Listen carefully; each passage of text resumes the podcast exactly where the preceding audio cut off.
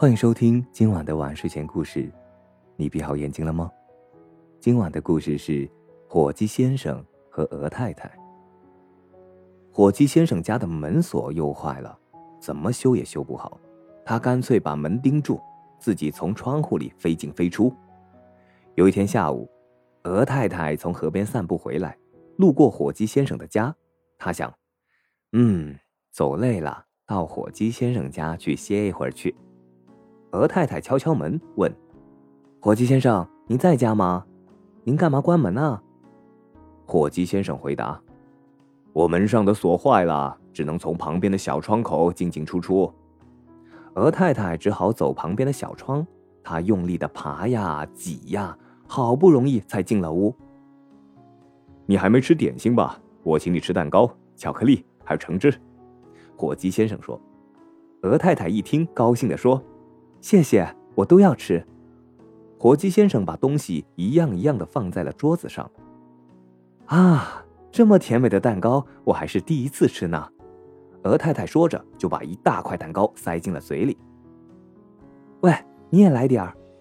鹅太太帮火鸡先生切了一小块蛋糕，她自己也切了一大块蛋糕。瞧，鹅太太吃的多香啊！她的嘴上、鼻子上。眉毛上都沾了奶油，看上去真滑稽。鹅太太吃完后打了几个饱嗝，说道：“太好吃了，谢谢您，我该走了。”鹅太太走到小窗口那边，她的头和上半身伸到了窗外，可是肚子怎么也出不去了。我，我被夹住了，快快来救我！都是蛋糕害了我。鹅太太卡在小窗户那里大叫着。哇！你像个瓶塞似的把窗口堵住了，火鸡先生只能从后面的窗户里跳出去救鹅太太。哎呀，哎呀！火鸡先生用力的拔着鹅太太的头颈。呀，这样拉的话你会吃不消的。我另外再想个办法。一会儿，火鸡先生拿来肥皂和水，在鹅太太的肚子口抹来抹去。鹅太太觉得痒痒的，笑个不停。一、二、三，火鸡先生拽住了鹅太太的上半身，噗的一声，鹅太太像塞子一样被拔了出来。唉，总算出来了。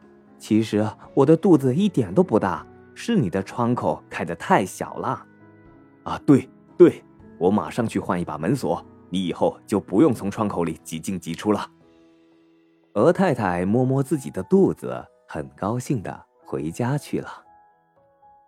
这个故事告诉我们，买戒指不要买的太小哦，戴进去就拔不下来了。好了，今晚的故事就讲到这里。我是大吉，一个普通话说的还不错的广东人。晚安，好梦。